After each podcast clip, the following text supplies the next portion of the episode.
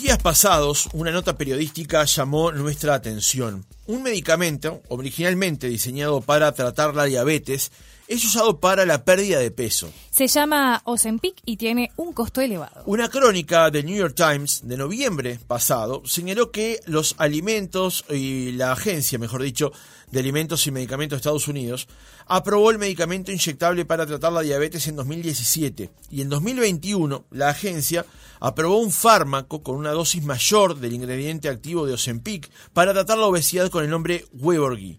A partir de allí, las celebridades empezaron a consumirlo para bajar de peso. La nota del diario neoyorquino agregaba que en septiembre Variety reportó que actores y productores aplauden discretamente al medicamento en Signal, una aplicación de mensajería encriptada. En tanto, en TikTok la etiqueta hashtag Ozempic ha sido vista más de 273 millones de veces. Los usuarios expresan, por un lado, sorpresa por la pérdida de peso supuestamente causada por el medicamento y comparten anécdotas sobre los efectos secundarios. La notoriedad del fármaco ha generado desabastecimiento para aquellos que lo necesitan para tratar la diabetes tipo 2. ¿Qué es este medicamento y por qué ayuda con la pérdida de peso? ¿Tiene contraindicaciones ya que no fue diseñado para ese uso? Lo conversamos en nuestra entrevista central con la doctora Mariana Elordoy, médica endocrinóloga, vicepresidenta de la Sociedad Uruguaya para el Estudio de la Obesidad. Doctora Elordoy, ¿cómo le va? Buenos días. Hola, buenos días, ¿cómo están? Mucho gusto. El gusto es nuestro por recibirla esta mañana. Eh, doctora, en primer lugar, ¿Qué es este medicamento que esperemos estemos nombrando de forma correcta, Ozempic?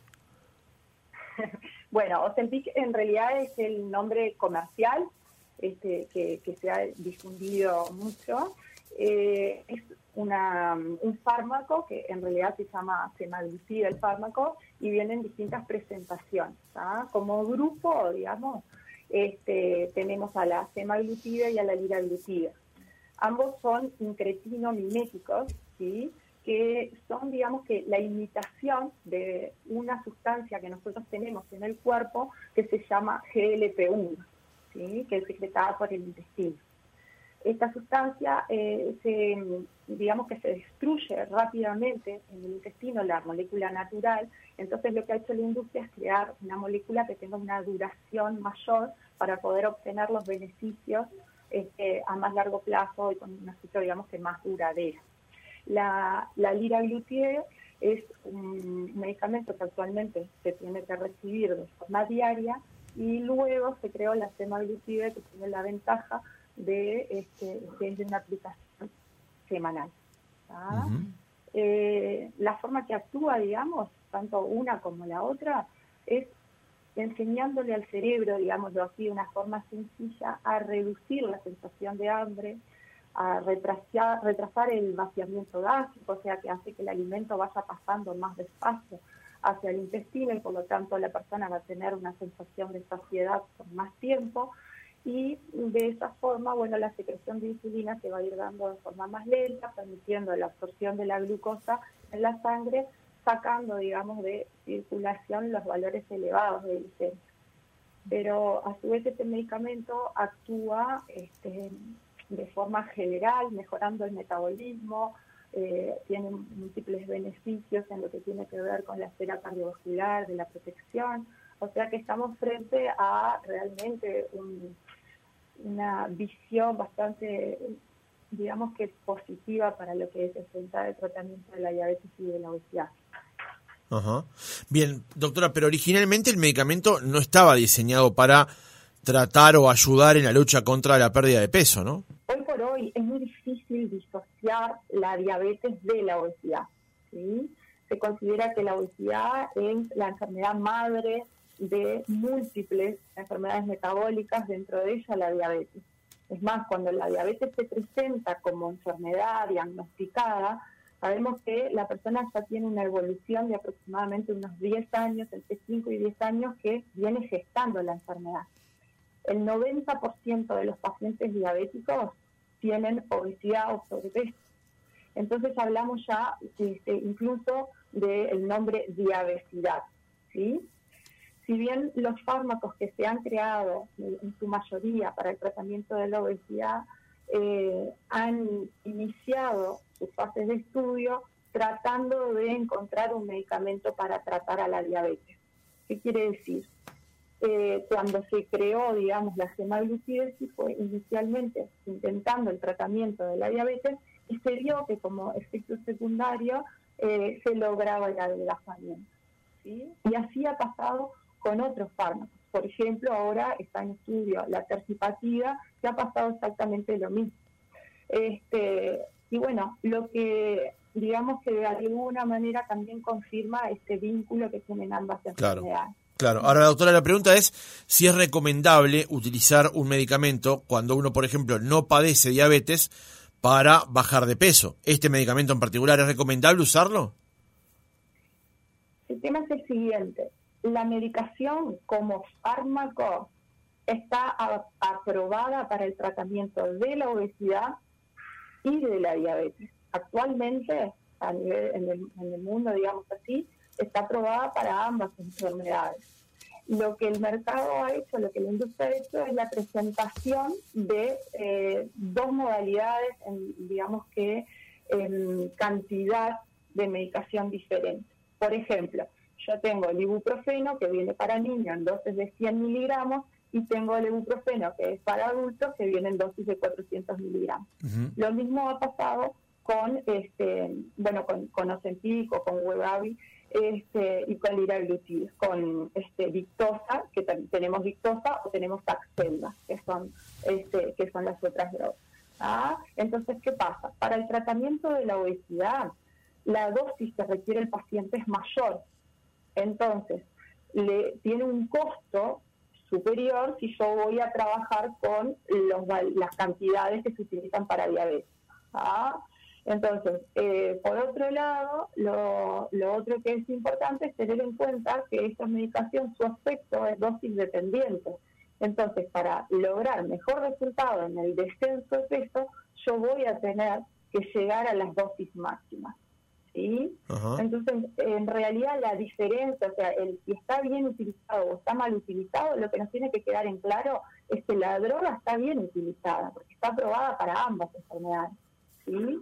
Nosotros, digamos que en Uruguay hoy por hoy tenemos una presentación de fármaco que está hecha para eh, diabetes en dosis para diabetes, que la dosis máxima en diabetes es 1.8, salvo que el paciente tenga obesidad, que en este caso yo voy a tener que aumentar la dosis hasta los 3 miligramos. En Uruguay no lo tenemos y bueno, se trabaja de alguna manera, digamos que un poco más artesanal eh, para poder lograr esas dosis. Bien, doctora, pero por ejemplo, en el caso de, como le consultaba Francisco, una persona que no tenga diabetes y utilice solamente el medicamento para bajar de peso, ¿pueden existir algunos otros efectos secundarios?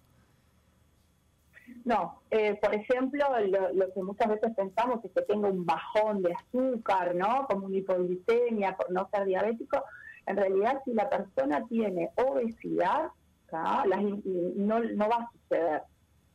La indicación de estos fármacos es para pacientes que tengan un índice de masa corporal mayor a 30, o sea que la relación entre peso y su altura cuadrado sea mayor a 30 o mayor a 27 cuando tiene asociado al menos una enfermedad que esté vinculada a la obesidad, o sea, que esté causada por la obesidad. Dentro de ellas tenemos un montón, tenemos este, la hipertensión arterial, las alteraciones del colesterol, tenemos eh, ciertos problemas de, infertilidad, por ejemplo. Claro, la, pregunta que le decía Roxana... serían otros. La, la, pregunta que le decía Roxana, doctora, apuntaba que una crónica, eh, en este caso de Cadena SER de España, señalaba que Ozempic y otros medicamentos que contienen semaglutina solo pueden ser adquiridos con receta y consumo, debe ser acompañado por dieta y ejercicio. Eso lo vamos a conversar en un minuto. Pero los especialistas advierten que si no se toma de forma adecuada, puede tener efectos secundarios graves, como pancreatitis, y que es frecuente cause náuseas, vómitos o diarrea.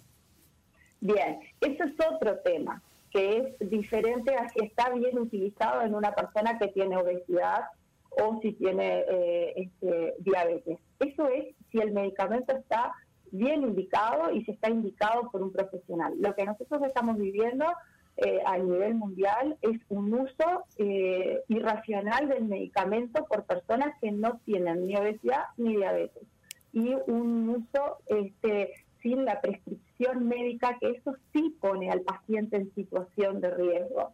¿sí? Entonces, ¿cuáles son los efectos secundarios graves de esta medicación, tanto semaglutide como liraglutide? Es la pancreatitis. La pancreatitis es una enfermedad extremadamente grave y tenemos que eh, saber exactamente a qué paciente le vamos a indicar para disminuir ese riesgo. Eh, por ejemplo, los triglicéridos altos eh, es una patología muy frecuente en los pacientes con diabetes y obesidad que contraindicaría el uso de estos fármacos. Entonces, si el paciente se va y se compra la medicación porque accede económicamente a la medicación y se le inyecta sin tener antes conocimiento de cuál es su situación de salud, va a estar poniéndose en riesgo la pancreatitis. Hay otras enfermedades que, que también son menos frecuentes que la pancreatitis, que, están vinculadas a la patología tiroidea, que también contraindicarían este, este, el uso de estos medicamentos. Entonces, eso por un lado. Entonces sí tiene sus efectos secundarios cuando está eh, mal indicado, pero no por las patologías, sino por lo que puede tener el paciente en su eh, situación de salud. Claro. O sea, para resumir entonces, doctora, para que alguien que tiene eh, diabetes u obesidad, el problema es aquellos que se administran esta, esta droga, este medicamento, por fines, digamos, estéticos, siendo reduccionista también en el término, pero aquellos que no tienen ninguno de los dos padecimientos, pero sí quieren mantener la figura, digamos. Exacto, en ese caso el medicamento no estaría indicado. En este caso no estaría indicado el medicamento. Y obviamente los riesgos van a estar eh, este, de los efectos secundarios y de las complicaciones, tiene muchos efectos secundarios a nivel gastrointestinal, este, y en estos casos sí podrían presentar, eh, por ejemplo, alteraciones en los niveles de glucosa. ¿Ah? No así en el paciente que, que, tiene obesidad, porque como les decía, está indicado para ambas patologías. Bien, doctora, yo le quería consultar si, si este efecto que nosotros estábamos mencionando al principio del reportaje, que sucedió, por ejemplo, con una crónica del New York Times, o también con la cantidad de repeticiones que tiene esta la, etiqueta de este medicamento, por ejemplo, en redes como TikTok, y también, por ejemplo, eh, manifestaciones como han hecho referentes de redes sociales, como por ejemplo el caso de Elon Musk a través de Twitter, que cuando le consultaron eh, cómo hacía para verse también, él justamente contestaba que era por este remedio, el, el, el. Eh, en Uruguay, eh, a nivel de, consultas, ¿este medicamento se ha notado que es eh, pedido por o solicitado por los pacientes quizás para este, para este fin? ¿Cómo es el consumo de este medicamento acá en Uruguay o los niveles de su, de su prescripción? Sí, em, como les decía, eh, no, no contamos con ese medicamento específicamente en, Uruguay, ni tampoco con huevo, ninguno de esos dos. ¿sí? Tenemos solamente uno de los medicamentos, pero sí es de total conocimiento que estamos en medio de dos fronteras que, sí tienen esa medicación. ¿ah? Ah, o sea, ah, es bueno aclarar eso, doctora. Hay, y cuando hablamos de Ozempic, bien vale hacer la aclaración que usted hace al principio, es el nombre comercial. De esta droga, de este medicamento, hay en Argentina y hay en Brasil. Sí, hay en Argentina, hay en Brasil, en Uruguay nosotros esa no tenemos, tenemos la versión, digamos, que es de este, aplicación diaria. ¿Ah?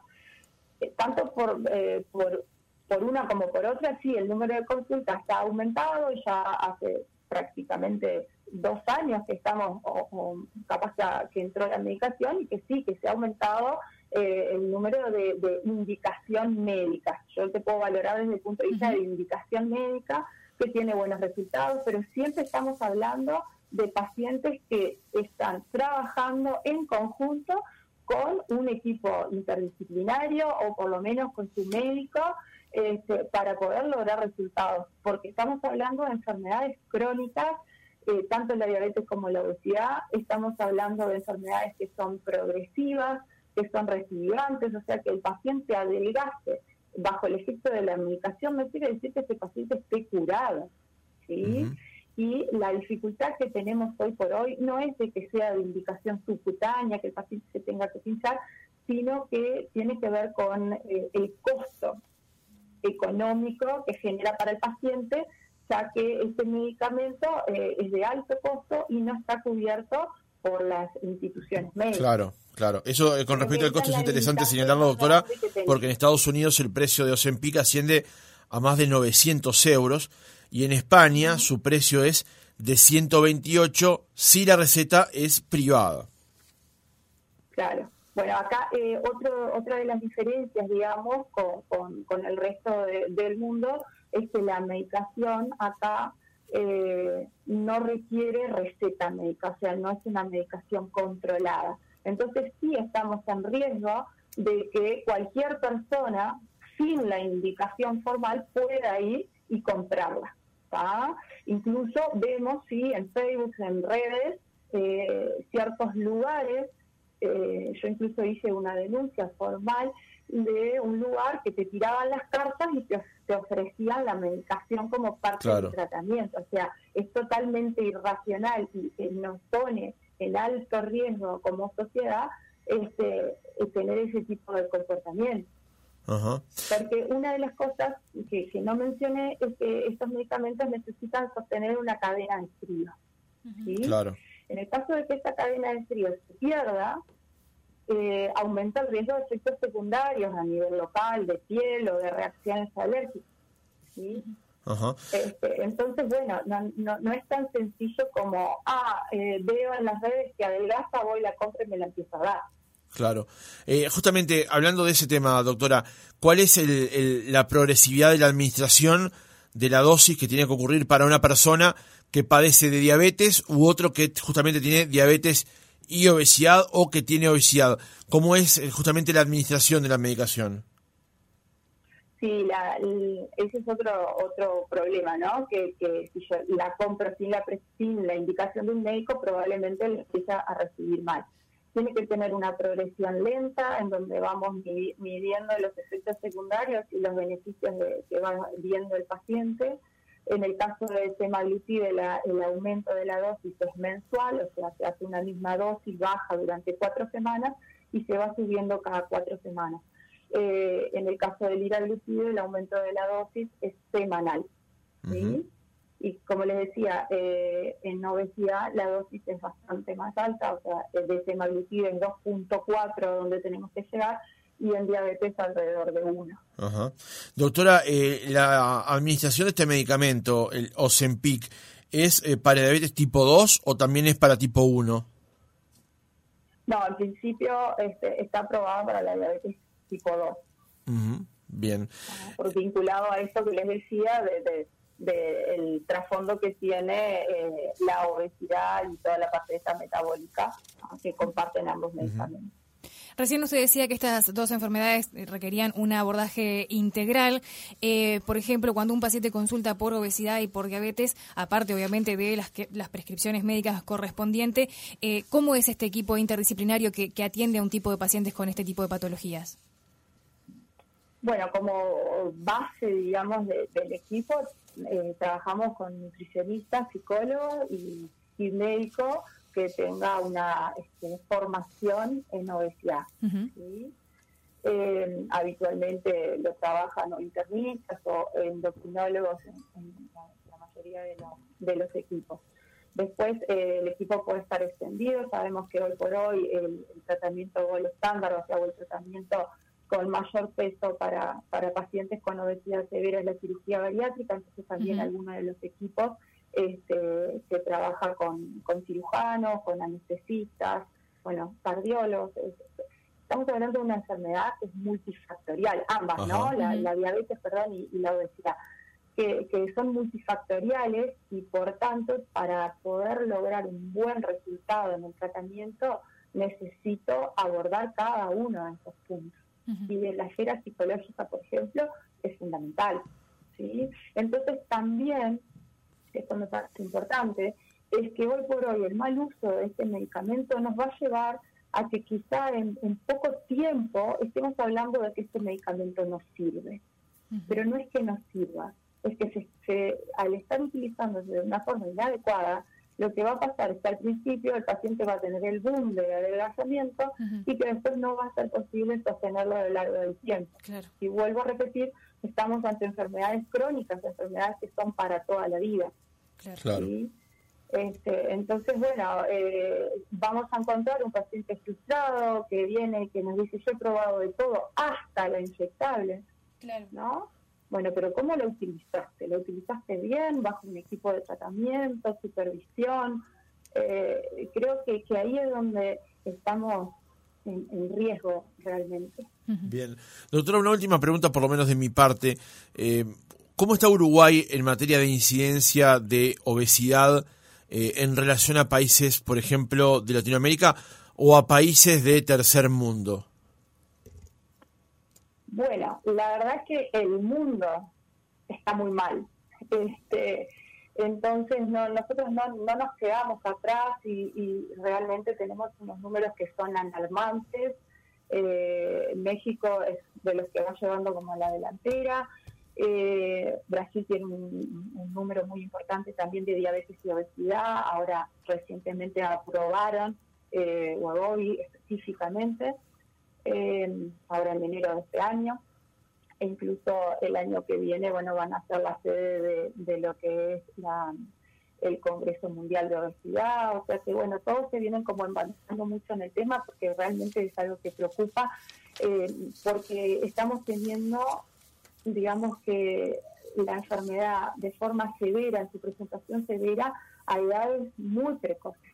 Vemos pacientes con eh, 23, con 30 años, con aproximadamente 200 kilos, diabetes que empieza, la diabetes tipo 2, que empiezan niños de 8 años, con lo que esto conlleva a largo plazo, que es la presentación de las enfermedades asociadas que vemos o veíamos antes en adultos a partir de los 40 años, que lo empezamos a ver a los 20 o a los 30. Claro. ¿sí? En Uruguay actualmente los, los, últimos números que tenemos, que son pre-pandemia, lo que muestran es que eh, en su conjunto el sobrepeso y la obesidad ronda el 65%, ¿sí? y que tenemos más de un cuarto de la población adulta, que este, bastante más de un cuarto, casi un tercio de la población adulta, que tiene obesidad. A ver, de, de, vuelta a los números, doctora, porque me queda alguna duda. 65% de sobrepeso y obesidad, ¿sobre qué universo? En adultos. En adultos. 65% de los adultos uruguayos a 2019 padecía sobrepeso u obesidad.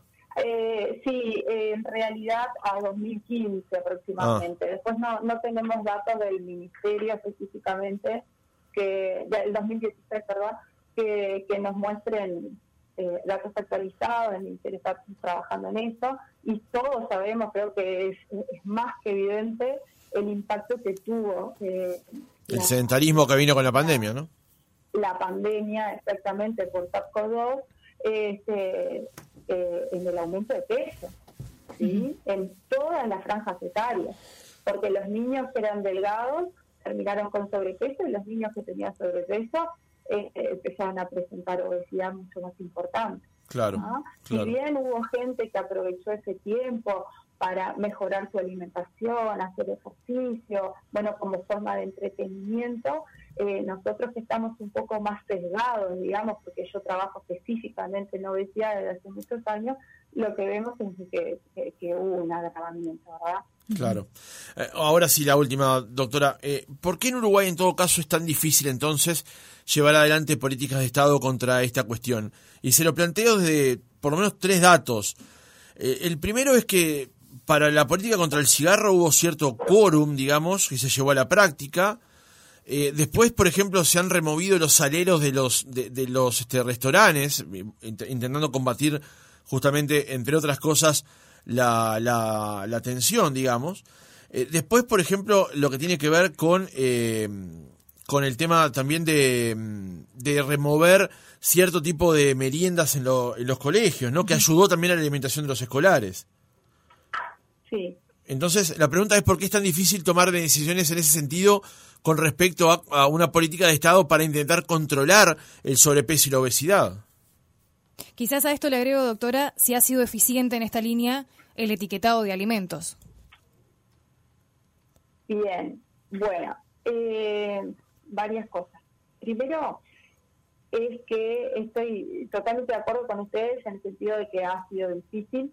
¿no? La, la, la, obesidad como madre de otras enfermedades, que por hoy es la, la segunda causa de muerte mundial eh, por enfermedades crónicas que solamente se lo gana el tabaquismo y que Uruguay tuvo una lucha muy importante y tiene una lucha muy importante en relación a lo que es la situación de tabaquismo y todas las políticas de salud. En el caso de, hablo de obesidad porque como les decía, viene todo junto, ¿no? Eh, y e inclusive hay mucho más política de salud en relación a la diabetes que a obesidad. ¿no? este, el Fondo Nacional de Recursos, por ejemplo, cubre determinadas cosas en relación al tratamiento o, al control de la diabetes y, hoy por hoy en Uruguay solamente contamos con un fármaco aprobado para el tratamiento de la obesidad y es un fármaco que en realidad tiene eh, bajo impacto, digamos, en el, en el tratamiento, ¿sí? Pero, sin embargo, eh, sí se ha estado trabajando en el Ministerio de Salud Pública, como decían, en esto que tiene que ver con eh, la merienda saludable, con lo de la sal, con determinadas cosas, y se, fundó, digamos que eh, aproximadamente en el 2018, una comisión honoraria para este, la lucha contra la obesidad, en donde hemos estado trabajando, yo en este caso voy en representación del Ministerio de Defensa Nacional, este, que todos eh, esa comisión, digamos, tiene un representante de cada ministerio y de algunas otras, este, por ejemplo, está la Comisión Honoraria para la Salud Cardiovascular, este, que ha trabajado mucho también en, la lucha contra la obesidad y tiene algunos trabajos presentados muy interesantes. Este, y sí, se viene haciendo, yo creo que, el tema de, lo que me preguntaba del etiquetado frontal, tiene cierto impacto, por lo menos nos ayuda a tomar conciencia de, qué es lo que nosotros estamos consumiendo. Quizás difícil todavía para, para el consumidor eh, poder tomar decisiones frente a los productos, porque te enfrentas a algo y dices, bueno, entonces, ¿qué como? ¿No? Claro. Porque todo tiene algún algún sellito, digamos así. Exacto. Este, todavía me parece, es una opinión personal, me parece que todavía nos falta un poco en lo que tiene que ver con la formación y con la educación de nuestra población, eh, pero creo que son pasos que, que, son importantes y que tenemos que seguir trabajando en eso. Hubo que, que parar, digamos, durante eh, también durante la pandemia, pero pero pero creo que, mm, que es algo que, el Ministerio de Salud Pública lo tiene claro, que está dentro de sus objetivos estratégicos y que, mm, bueno, que, vamos a tener que ver mejores resultados eh, en lo que tiene que ver con los próximos 10 años, porque tenemos que actuar, tenemos que actuar rápido porque de a poquito esto se nos va yendo de las manos. Claro. La, la pregunta eh, apuntaba también, doctora, y le, vengo prometiendo la última pregunta hace tres atrás, pero este eh, cuando yo le hablaba de, las políticas de Estado, digamos, no de gobierno, sino de Estado, me refiero, entre otras cosas, a que una forma, ya cuando la obesidad es mórbida, por ejemplo, a tomar una medida es la operación bariátrica, el cinturón gástrico, llamémosle así. Eh, de eso usted conoce mucho además del asunto. Pero de esas operaciones en Uruguay solo se dan en el hospital eh, ENACE, aquí en el hospital Maciel, y en el hospital militar. En el servicio privado, en las mutualistas privadas, no lo hay y hay que recurrir a una operación en un ámbito privado que tiene un costo altísimo. Claro. Eh, digamos que estamos más o menos que en la misma situación de, de los medicamentos, ¿no? De la accesibilidad al tratamiento que este que bueno que en este caso creo que, el más afectado cuando hablamos de cirugía bariátrica es de la población de clase media sí porque eh, eh, es el rango que se va a quedar con dificultad en la cobertura por el tema económico. Eh, es verdad, la cirugía bariátrica no está dentro de las canastas de prestaciones, tampoco la cubre el Fondo Nacional de Recursos, es algo en lo que se está trabajando ya también desde hace varios años, en, bueno, la ley de obesidad, en, lo que tiene que ver con, con la, canasta de prestaciones a determinados estudios, por ejemplo, eh, el, este, el estudio para la apnea del sueño, la polisomnografía, que, tan importante es, no está cubierto tampoco. Entonces, no es solamente el tratamiento eh, de, de, este, de la obesidad, sino de que gran parte de las enfermedades asociadas entonces, bueno, es como realmente es algo que, es complejo, que, es económicamente importante, entonces hay que pensar bien y no quiero decir que una persona que tiene una obesidad severa eh, tengo que pensar antes en lo económico, sino que creo que como política de Estado, como decías tú, tenemos que pensar en, la salud de, la mayoría de la población. Y creo que es eso lo que se está estudiando un poco como para poder decir, bueno, eh, ¿qué franja de obesidad podemos cubrir eh, como para un tratamiento quirúrgico? ¿Qué franja puede acceder a la medicación? Poner como límites. Pero a su vez, siempre que ponemos límites, es como que excluimos a, a determinadas personas. ¿no? ¿Qué pasa con otras enfermedades? Porque muchas veces te dicen, ah, sí, pero claro, la enfermedad, los, eh, los, los pacientes con enfermedad celíaca tienen una ley y acceden a tal cosa. Bueno, pero el número de pacientes con enfermedad celíaca es muchísimo menor que el número de pacientes con claro. Tiene que tener cierta protección, digamos, es, obvio. está del otro lado, este, poder tomar decisiones, pero creo que, que bueno, se está en camino a eso. Doctora Mariana Lordoy, médica endocrinóloga, vicepresidenta de la Sociedad Uruguaya para el Estudio de la Obesidad. Gracias por haber estado otra mañana con nosotros. Bueno, muchas gracias y estoy a las órdenes ante cualquier otra consulta.